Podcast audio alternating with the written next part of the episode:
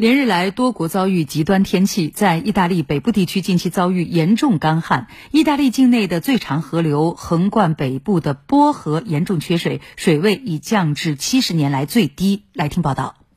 波河是意大利最长的河流，流经意大利北部农业主产区，为意大利国内约三分之一的农田提供灌溉。然而，近期的罕见高温天气正在使当地干旱的状况变得越来越严重。多条河流和水库出现干涸，当地的农业生产者联盟机构预计，干旱天气可能将造成百分之三十至百分之四十的季节性收成损失。而意大利的一个农业游说团体近日警告称，干旱正在威胁当地价值约三十亿欧元的农业收入。当地时间二十四号，也就是上周五，伦巴第附近地区宣布进入干旱紧急状态。有媒体报道称，由于干旱，日前皮埃尔蒙特大区和伦巴第大区已有一百二十五座城镇在夜间停止自来水供应。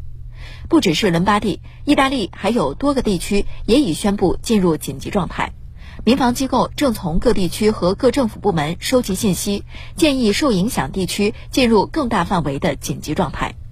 意大利商业之都米兰市的市长于本月十八号签署了一项法令，关闭市内所有公共装饰性喷泉，并限制洒水装置。